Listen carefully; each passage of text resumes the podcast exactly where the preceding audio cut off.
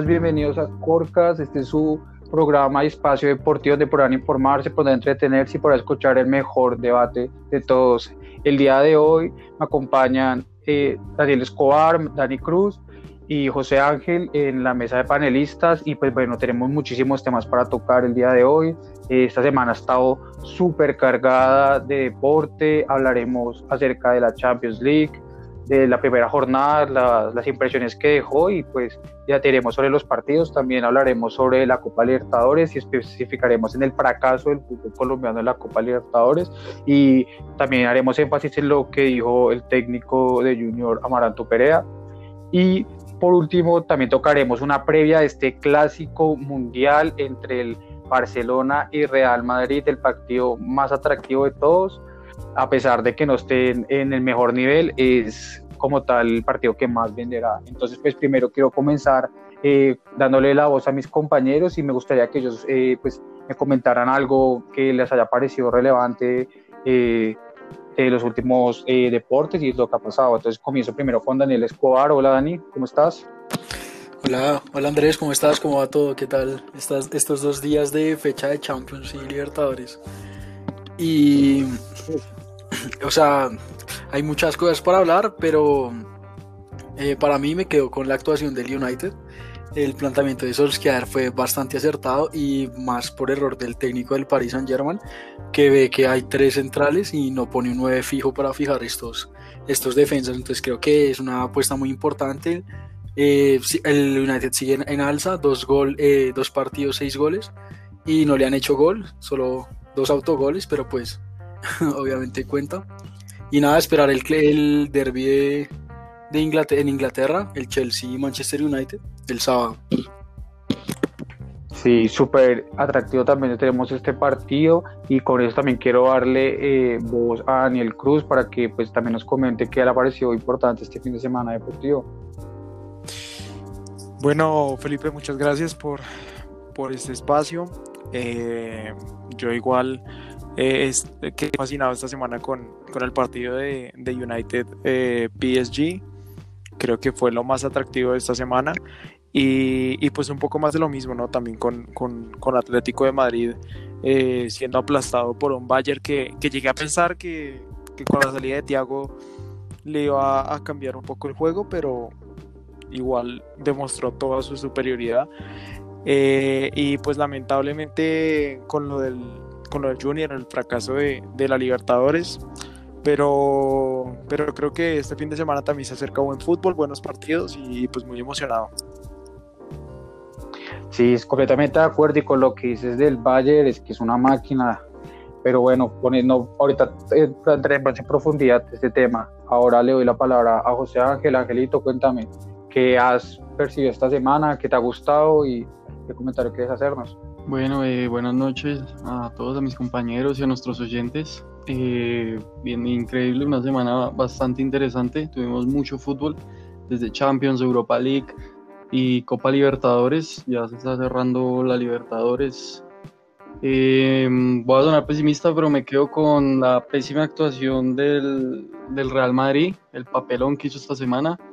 También con la goleada que se comió el Atlético de Madrid y con la pésima presentación que tuvieron los equipos colombianos en Copa Libertadores, que, que, es algo que hay que revisar de por qué los equipos colombianos están tan mal a nivel internacional.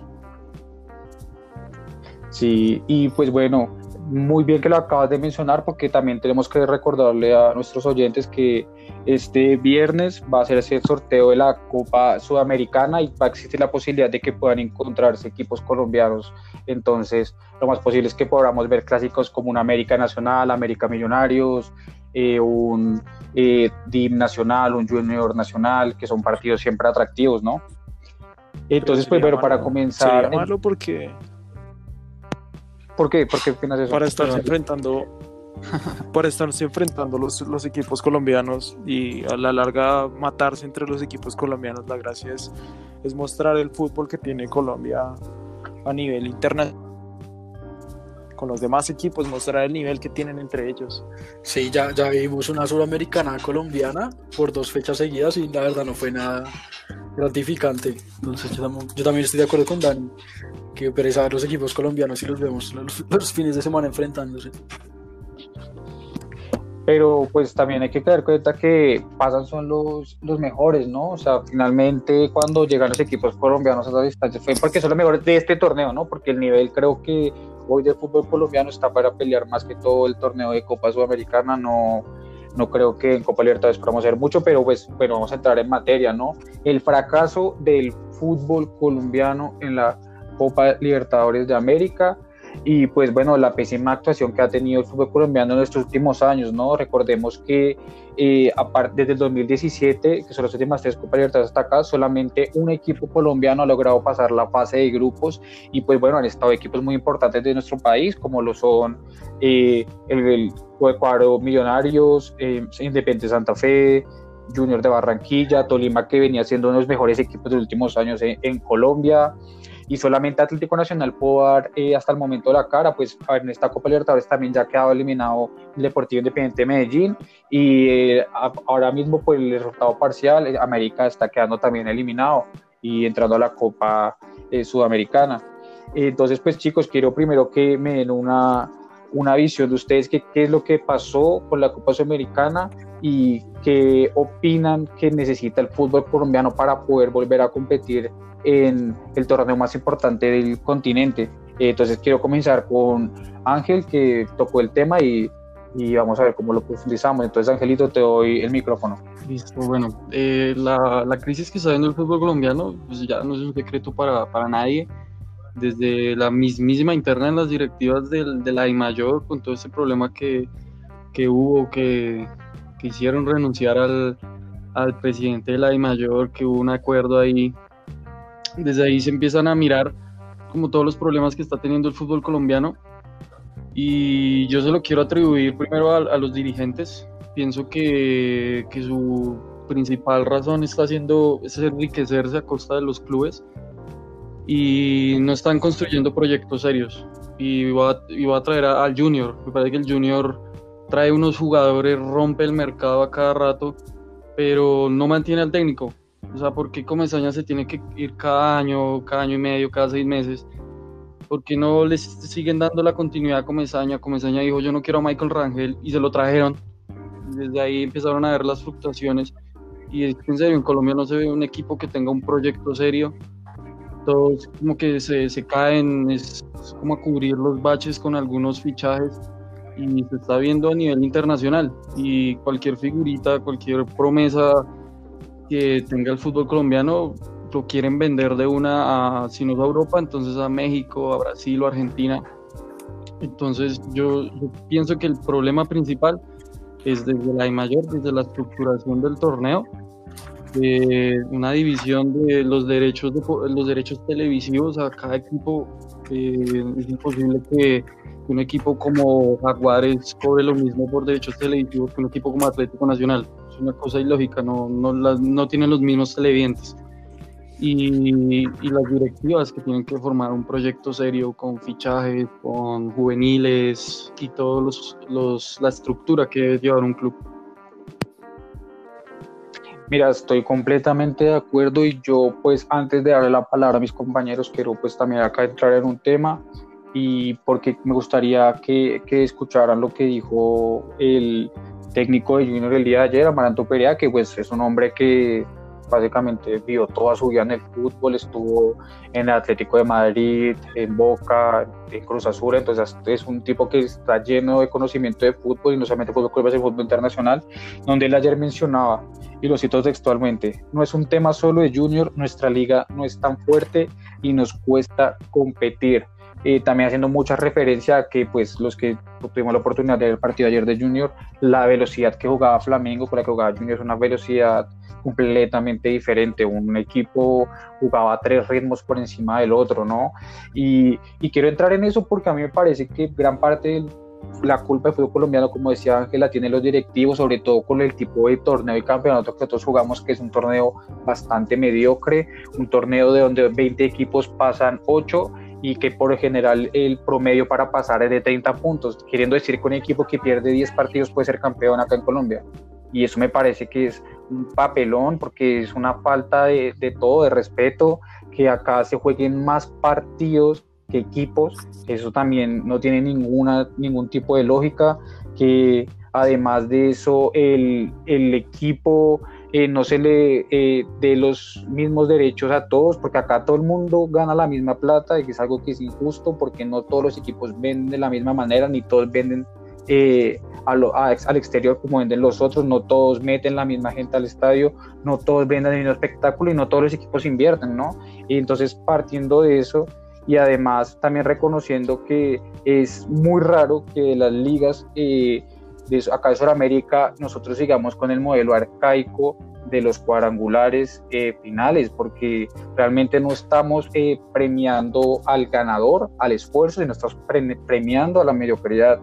Eh, yo estuve muy molesto con la decisión, si bien se entiende por lo que no podemos tener dos campeonatos, con la decisión de que solamente que volvieran a entrar ocho, equipos, porque a mí me parecía personalmente que cuando entraban cuatro se veía realmente la competencia, porque como vengo a mencionar, un equipo que pueda perder 10 partidos y ser campeón no tiene mucho sentido. Por esos últimos años hemos visto que está quedando campeón, eh, digamos, Junior, que quedó campeón un, un, torneo tanto de séptimo y el otro octavo, y el pasado entró de séptimo y fue finalista. Entonces uno dice, o sea, no se está eh, como tal premiando el rendimiento, sino que se está premiando es la mediocridad. El semestre pasado, por ejemplo, eh, no sin entrar en polémicas, el, el equipo que fue el líder de la, de la liga fue Atlético Nacional en el todos contra todos, pero pues fue líder y no le ganó a ninguno de los equipos importantes. Es más, dentro de los ocho solamente le ganó a uno, que fue a Alto Lima. No le pudo ganar ni al Tucuta, ni a Junior, ni a Millonarios.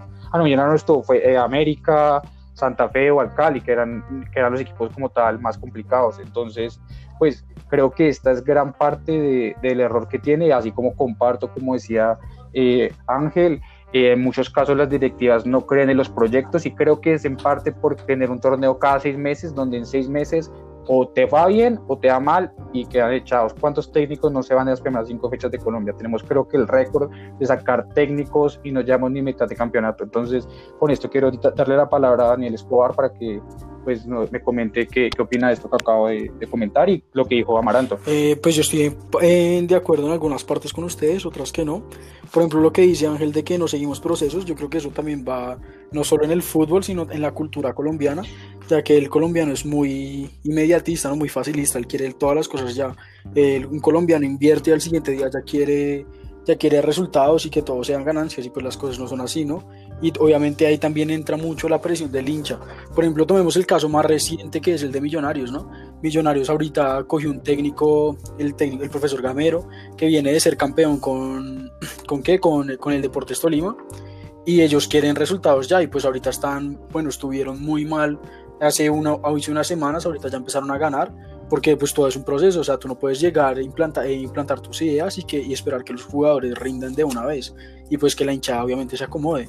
O sea, pasa, pero pues son, son casos muy extraordinarios. Entonces yo creo que eso más, más que todo, porque no, estamos, no seguimos un proceso, es porque el colombiano es muy inmediatista, entonces los hinchas quieren resultados ya, ya, ya, y pues ven a su equipo en la cola de la tabla obviamente hay presión y los dirigentes pues no se paran como en la, en la raya y decir como no, yo creo en este proceso y vamos a seguir con ellos hasta el final. Entonces yo creo que eso es una parte. Eh, lo que dice Amaranto Perea, pues yo creo que en parte es cierto y en parte no porque, bueno, sí, la liga colombiana puede que sea un, poquito, un poco mediocre, ya que entran ocho y como tú dices, el octavo puede fácilmente quedar campeón. Pero yo creo que en la Libertadores nos, nos están ganando. Perdiendo 10 partidos, perdiendo 10 partidos puede quedar campeón. Pero es como el, es, es, como el mundial, ¿no? Tú pasas el mundial con cuatro puntos y puedes quedar campeón por fixture o por cualquier cosa. Entonces yo creo que es más organización de la liga. Pero, no, pero es diferente. Pero eso también ayuda. No, pues eso, es medio creativo. Dime cuántos equipos en el mundo pierden 10 partidos en una liga y, y quedan campeones. Vamos a hablar, vamos a hablar. Porque, pues, te, voy a dar un ejemplo, antes de que sigas, te voy a dar un ejemplo. En Argentina el campeón fue Boca Juniors y solo perdió 3 partidos. Pero solo le ganan a los chicos. ¿Tú te quedas? Perdió 3 partidos solamente. De, 20, de juega contra 28 equipos y perdió 3 partidos. O sea, yo quiero que, que también miremos eso. Es que un equipo que va a ser campeón perdiendo 10 partidos por, ejemplo, o sea, digamos, Junior lo que hizo eh, creo que fue en la temporada pasada cuando tenía como toda la banda con Luis Díaz y todos ellos.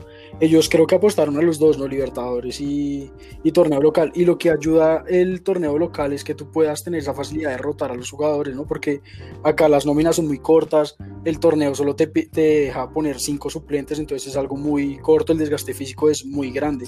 Entonces creo que con los cuadrangulares no sé, la Di Mayor busca ayudar para que los equipos puedan rotar y imagínate el grande Junior puede entrar de octavo, pero pues está peleando la Libertadores porque tiene el equipo principal allá. Entonces, pues en, eso sí estoy un poquito de acuerdo porque acá las nóminas son demasiado, demasiado cortas. El único, por decirlo así, que tiene medio, bueno, una nómina y media, Junior y Nacional. Y de pronto el Tolima. Eh, Dani, Dani, pero, Dani, te quiero parar ahí porque tú me estás diciendo y que vas, es beneficioso jugar más partidos en vez de acabar un torneo. Sí, pero o sea, no estoy diciendo que sea beneficioso. o sea, es más beneficioso para una, para una, una nómina estoy, estoy, diciendo que les ayuda, les ayuda, porque tú puedes eh, proyectar nuevos jugadores en la liga clasificando de 8, recibiendo el dinero de los cuadrangulares por derechos de televisión, boletería, y estar en el otro bando con tu, con tu nómina titular jugando la Libertadores. Pues eso pasa, pero cae, en, cuenta, en cuenta que no, no, no, me vale solamente el que está en la Libertadores, porque yo te digo, hoy el que no está en Libertadores, no creo que les beneficie jugar más partidos tampoco, porque es que no todos son nacionales. Yo, también tengo que aclarar eso. te, hablo de Tolima, te hablo del Boyacá Chico, te hablo de esos equipos, no solamente Te pongo dos ejemplos claros. Digamos, Santa Fe 2013, finalista de la liga eh, estaba, estaba también en octavos de Copa Colombia y, llegó a semifinales de la Copa Libertadores, con, con, puntos ya, o sea, con una nómina corta, pero con muchos juveniles que, que salieron en proyección y fueron grandes en, en, los diferentes equipos de Colombia, algunos salieron al exterior, y, Santa Fe 2000, 2015 nosotros también con una nómina muy corta eh, logramos llegar a, a, cuartos de final de Libertadores. Estuvimos a un error arbitral de llegar a la semifinal y éramos candidatos al título.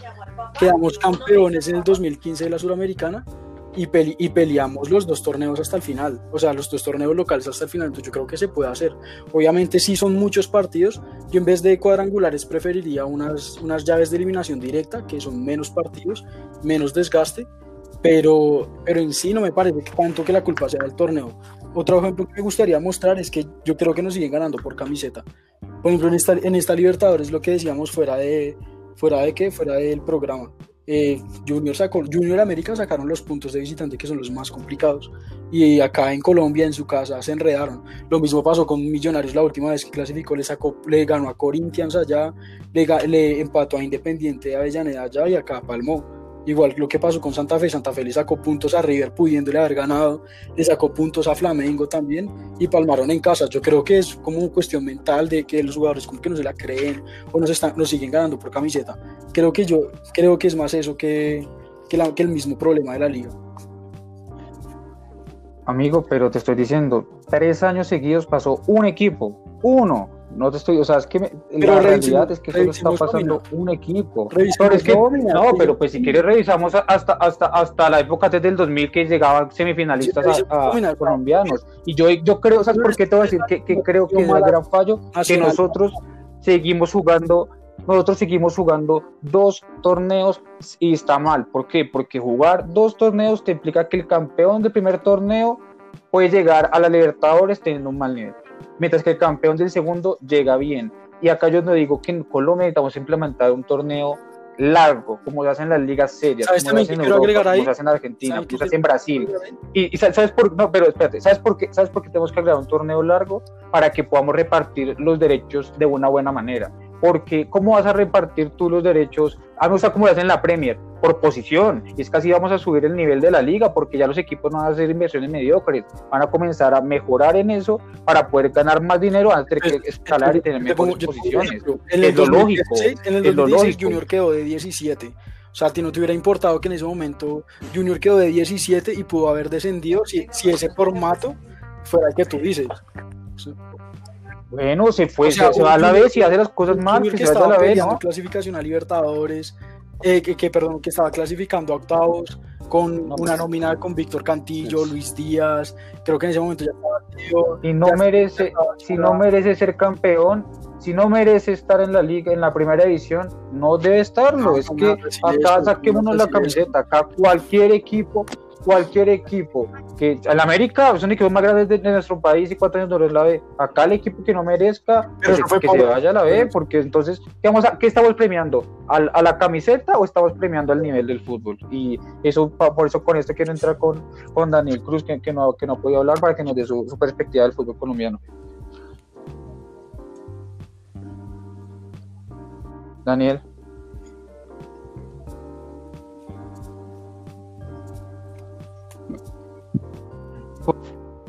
Ok, entonces, eh, Ángel, para, porque que siento que eh, Dani se está contradiciendo porque sí, entonces porque, si la I mayor quiere que los equipos roten, entonces porque este año redujo la lista de 30 jugadores a 25 jugadores y no le dejó meter, antes le dejaba meter 5 juveniles, además de los 30 a los equipos. Ya no, ya ahora los juveniles hacen parte de los 25, lo que hizo que se le cortara la nómina a todos los equipos.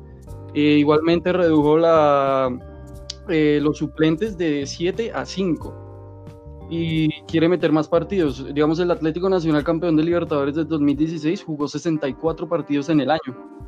Imagínate, jugaba, hubo, hubo días que jugaba dos partidos al tiempo. Y tenía que poner dos nóminas, una en Copa Colombia y otra en Copa Libertadores. Pues una cosa ilógica, está mal planteado el torneo, totalmente se está, no hay una buena distribución de los recursos el, planteamiento actual económico que tiene la I mayor de, distribuir los recursos beneficia a los dirigentes como cadena que están quebrando los equipos, que quebró al Cúcuta, eh, si lo tiene quebrado al Cúcuta en ese momento, que quebró al Bucaramanga, que por culpa de cadena Bucaramanga estuvo casi siete años en la B, que quebró a Patriota, que quebró a Chico, un dirigente que es lo peor que tiene Colombia que él mismo lo dijo, que él, que él busca tener equipos baratos, llenos de juveniles, que descienda ese equipo, porque para un equipo es beneficioso estar en la B, es, es, barato y le pagan lo mismo por derechos televisivos que un equipo de la A. Entonces, claro, él va a sacar plata de eso. Entonces, la mayor tiene que hacer una reestructuración de todo eso, de cómo va a distribuir los recursos.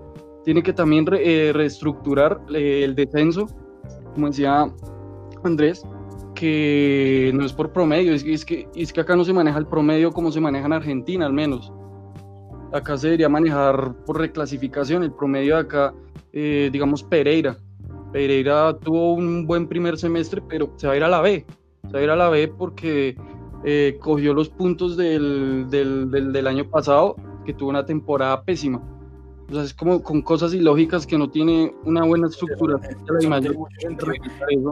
entonces para ustedes la solución es hacerlo modo Premier. Es que tiene que hacer un para mí un torneo largo me parecería lo mejor porque es que eso muestra que el que va a llegar al torneo internacional llega porque fue bueno en un año, no bueno en seis meses. Yo quería, agregar algo que también me tiene, o sea, me tiene pensativo hace mucho, y es el tema de los contratos con los jugadores, ¿no?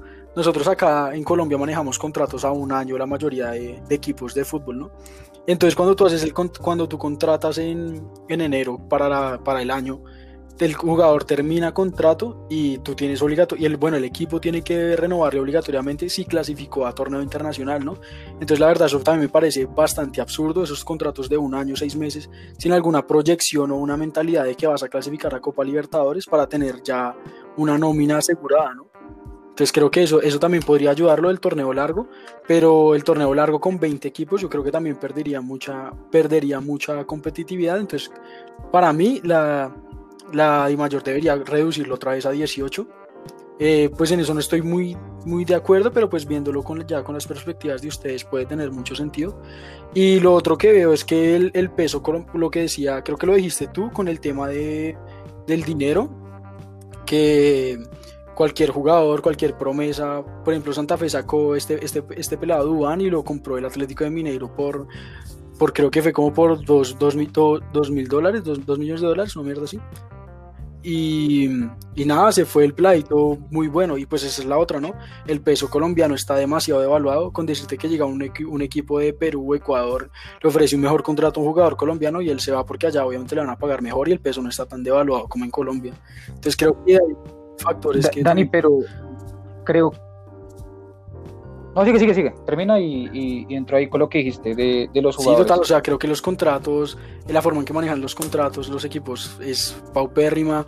lo, de, lo, de, la devaluación del dinero, del peso colombiano también es un factor muy importante. Y ya, eso era lo que quería agregar pero digamos, yo creo que también depende a veces de la, de la proyección del dirigente, ¿no? Miremos lo que ha hecho el señor Cadena con el Tolima. ¿Cuánto tiempo no retiene a sus figuras aun cuando se las están pidiendo desde hace rato? Él las trata de retener para vender las caras porque yo creo eso que te digo, los eso. Digamos, no nos vayamos, no nos, no nos, no nos vayamos lejos. Acuérdate, Luis Díaz. Luis Díaz cuando, lo, cuando vino Riera a buscar a Luis Díaz, puso 5 millones de dólares. Puso 5 millones de dólares para llevarse a Luis Díaz y Junior dijo, no, yo lo dejo y lo terminaron vendiendo en Europa en, por una sí, creo que fue 12, Lo vendieron como en 12, 12.5 creo que fue. 11,5 millones de, de, dólares lo vendieron. Y se quedó con el 20% para unas futuras. Por eso mira lo de Marlos Moreno, ¿no? Lo de Marlos Moreno explotó Sí. Y, o sea, el muchacho, creo, ¿tú te acuerdas por cuándo lo compró el Manchester City? Como por 3 millones algo. O por 11 millones lo compró el Manchester City. mira, 11 millones y el pelado tenía 19 años. O sea, si tú lo hubieras a 19, 18 años.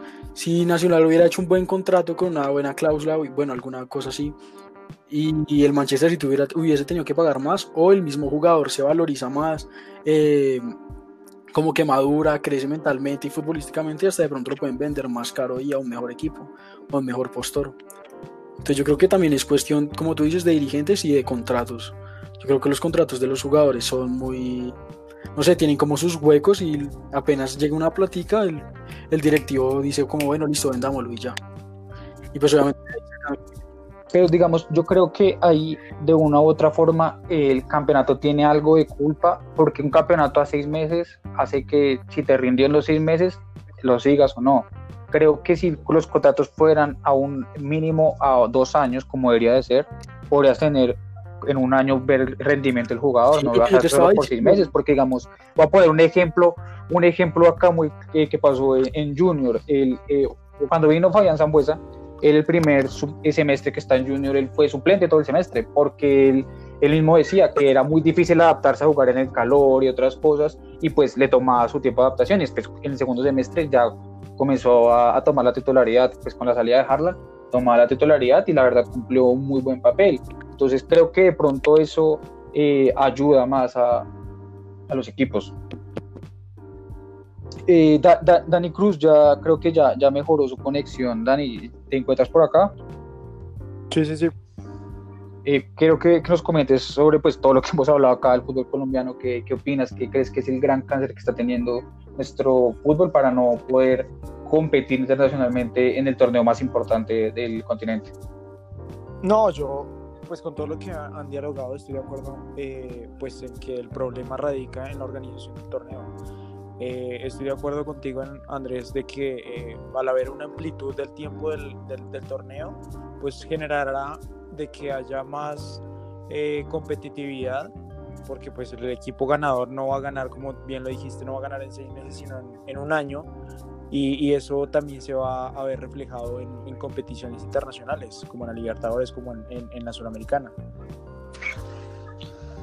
Eh, sí, Ángel, ¿quieres agregar algo más? No, yo creo que eso ya... ¿Y ustedes, qué piensan, ¿Ustedes qué piensan de la diferencia de presupuestos que hay entre cada país y entre cada equipo? Eso también es un factor muy importante, ¿no? Porque nosotros podemos tener una buena liga, lo que ustedes quieran, pero pues si no tenemos, si, si los equipos no tienen buenos ingresos por derechos de transmisión, por ventas, por eh, bueno, por ventas de boletería, por ventas de indumentaria del equipo, patrocinadores y todo eso, y pues no tienen un buen presupuesto, obviamente no vamos a poder pelear una, una Libertadores o inclusive una Suramericana. Porque tú miras el presupuesto de, de Flamengo, digamos en el grupo de Junior, el presupuesto de Flamenco, yo creo que ni siquiera con Independiente del Valle, Junior y Barcelona de Guayaquil lo, lo igualan. Presupuesto de los equipos brasileños y argentinos, y bueno, argentinos no tanto, pero el presupuesto de los equipos brasileños es, se podría decir que el, presupuesto. Pero sí. No creas. Argentina, Argentina cobra muy bien. Ah, pues obvio, sí. Colombia, uh, no, pero yo, me, yo estoy diciendo Brasil con Argentina. Porque, porque para, para ah, mí Brasil es una de las ligas mejores pagas en el mundo. O sea, Yo creo que estaría, yo, yo, creo que está como al nivel de México, por decirlo así, el presupuesto de esos equipos. Digamos a mí, todo lo que dijo sí, también puede dar un factor económico, ¿no? El peso colombiano está muy devaluado y ¿Mm? en este momento no hay como competirle a, un país como Ecuador que está dolarizado. Entonces, pues a la larga. Te, pongo el ejemplo con, te pongo el ejemplo con números reales. Te pongo el ejemplo Ángel, pero digamos, no sé, una, una promesa.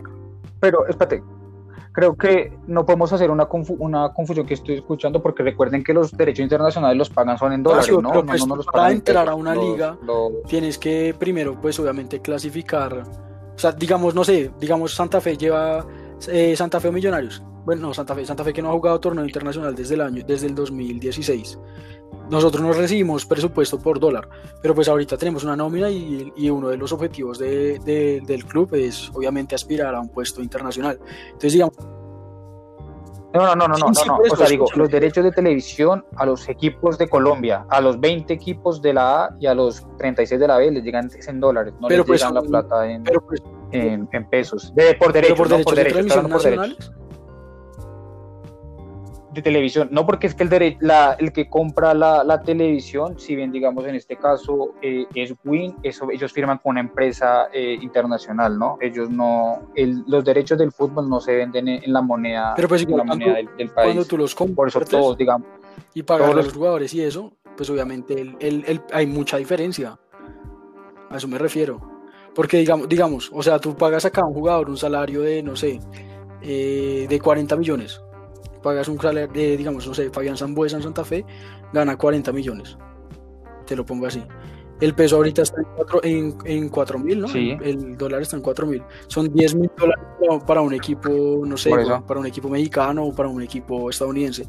¿Tú crees que a esos equipos 10 mil dólares no es nada? O sea, para nosotros 40 millones para ser un jugador sí es bastante alto, pero pues para ellos 10 mil, para un equipo brasileño, ¿tú sabes qué es pagar 10 mil dólares? O sea, eso es lo que me refiero. Por eso digo, o sea, el problema, pero acá yo creo que el problema es la cantidad de dólares que reciben, porque si nosotros recibiéramos más dólares, porque es que acá los equipos están recibiendo por derechos de transmisión un millón de dólares apenas. Y eso es muy poco dinero, porque solamente vámonos al caso de Junior. Junior para comprar el 50% de Borja tiene que pagarse de 5, o sea, tiene que, lo que le pagaron, bueno, un año de derechos deportivos, Total, no le, no alcanza. O sea, un millón de dólares no es nada.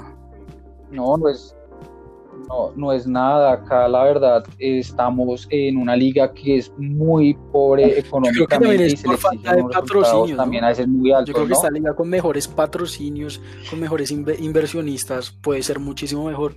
Y obviamente que, que los que, los equipos. Pero es que para que, las secretarías que se más patrocinios de más atractiva.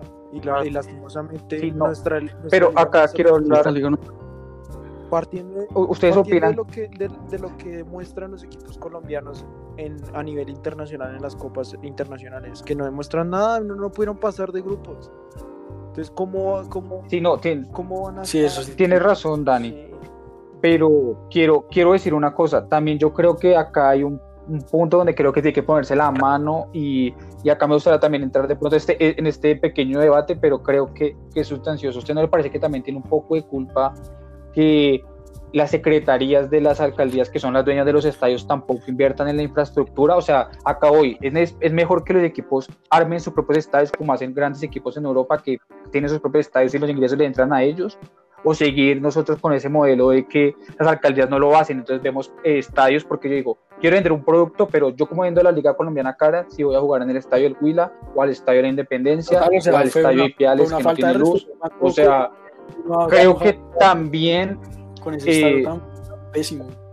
Sí, tan horrible, horrible. Es que yo digo, o sea, uno cómo vende algo, o sea, yo cómo le vendo a, una, a un canal de televisión una liga donde se juega un estadio. Como el del Huila, que es... El del Huila, es que es, es un estadio que ya has dicho que no se puede ni jugar. Sí, no, es que... No, y por eso es que es urgente que haya una mejor distribución de los de, capital de derechos de televisivos. Es que es urgente. Es algo que. Y, ¿ustedes opinan que nosotros necesitamos que también los equipos comiencen a, hacer sus propios estadios? Como Pero mira que es, muy la verdad es muy complicado porque, bueno, es, es, hacer bien el plan, ¿no? Porque tú puedes montar un estadio y ir agrandándole y metiéndole tribunas, ¿no? Pues creo yo, no, no soy arquitecto, pero pues me imagino. Entonces yo creo que, yo creo que es que los equipos son... Lo que yo te digo, la inmediatez colombiana nos, nos, nos tiene mal. Porque digamos, digamos de Santa Fe, o sea, y para nadie es un secreto que, bueno, sí, Santa Fe tiene hinchas y todo, pero pues la gente no va al estadio. Eh, ya, sea, ya sea por, bueno, por X o Y razón. Entonces, digamos, tú, un, equipo como Santa Fe, que, tiene, que tuvo en su momento los recursos, pudo haber montado un estadio, ponle de 20 mil personas con capacidad de expandirse. Entonces, es mejor que vayan 20 mil, 14 mil, 20 mil personas y llenen el estadio y que la plata le entre directamente al club, a que vayan 14 mil al campín y tengan que pagar un, impuesto o, o un arrendamiento y unos servicios a al IRD, ¿no? Pues Sí, es que miremoslo hoy, o sea, hoy Millonarios, Santa Fe están alquilando el estadio sin público, o sea, ellos van a pagar el estadio de Y tampoco la alcaldía la ayuda, te pongo un ejemplo reciente que pasó esta semana, el IRD no fue capaz de prestarle el estadio al fútbol femenino, porque literalmente, o sea, por perdón la expresión, pero pues le, les valió huevo que, no, que, que los clubes no estén, no estén teniendo ingresos por por venta de indumentaria ni por, ni por boletería, pero ellos siguen con el mismo precio de alquiler, ¿no? Entonces, pues ya un equipo que tenga que pagar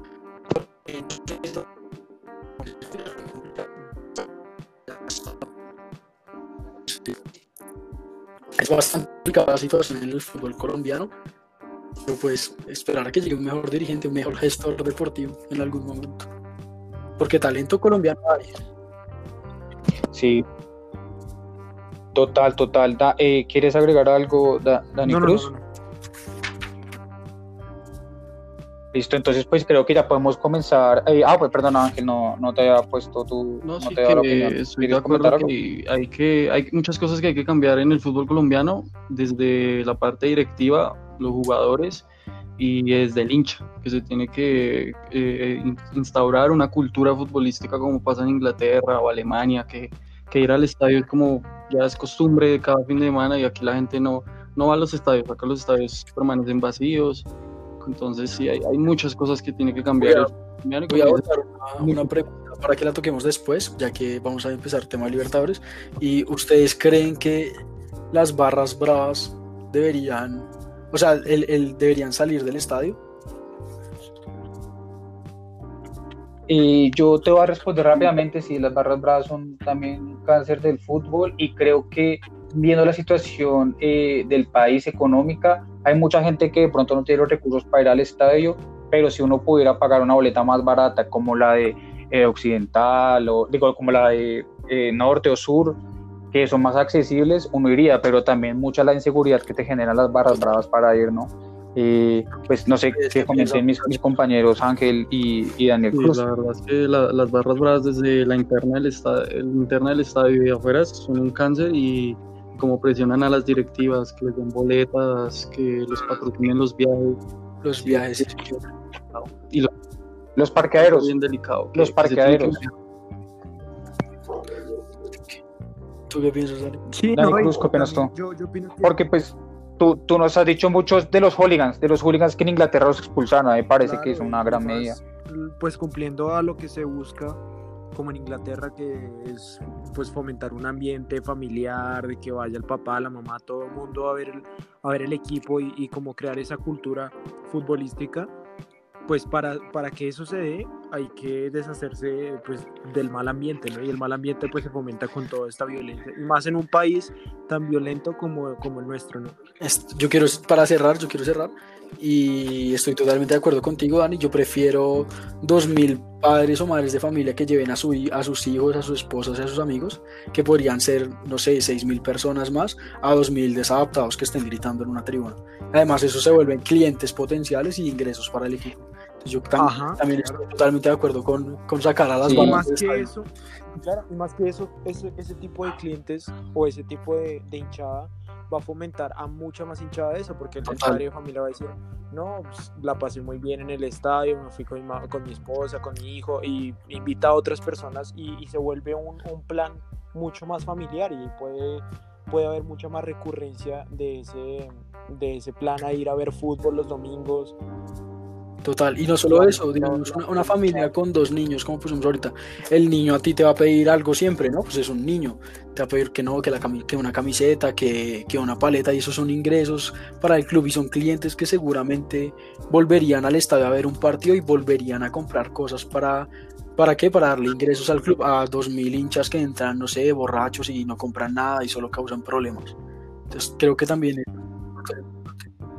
Sí, eh, Dani, Dani, estoy muy de acuerdo y pues quiero traer un poco a colación algo que hablamos pues en, en, una clase que tenemos en la Universidad de Espacios Deportivos, donde nosotros también debemos de comenzar a ofrecer en los estadios no solamente eh, el, el, evento deportivo, sino el espectáculo, la experiencia, la experiencia. Y repite. Sí, y, va, ganando la América también. Ah, sigue, sí, ahora sí sigue, perdóname. Sí, no, lo que digo, brindar una experiencia, brindar algo más para que pues, el, el cliente se quede con, con esa experiencia de que la pasó muy bien en el estadio, que pudo comer algo rico, porque acá, como decíamos, si a la familia también es consumo, también son ingresos para los clubes. Pero también creo que hay que ponerse un poco la mano también de ofrecerles algo de calidad, porque también las barras bravas no solo se prestan pues para todo lo que estábamos hablando de la mala influencia, sino que también se prestan para hacer microtráfico, se prestan para hacer delincuencia y creo que esos no son unos valores que, que los equipos promuevan y que tampoco están promoviendo los padres a sus hijos. Eh, la, la, venta de camisetas que no son, o sea, que no son originales del club, porque eso también le quita muchos ingresos a los clubes, ¿no? Las, las ventas ambulantes. Es muy difícil controlar eso. Es muy difícil, pero, pero yo creo que también le, le quita muchísimo a un club. Y la camiseta más vendida aquí en Colombia durante este mes ha sido la del Everton de James. O sea. Pero pues, no, o sea, bueno, sí, ahí, no le entra plata a nadie, pero digamos, pues. eh, no sé, que Santa Fe, Santa Fe Nacional, que tienen, pues, o sea, tienen bastante gente, Millonarios, América, de todas esas personas que compran camisetas en las ventas ambulantes, las comprarán en, o sea, fuera original del equipo. O sea, los ingresos también subirían muchísimo.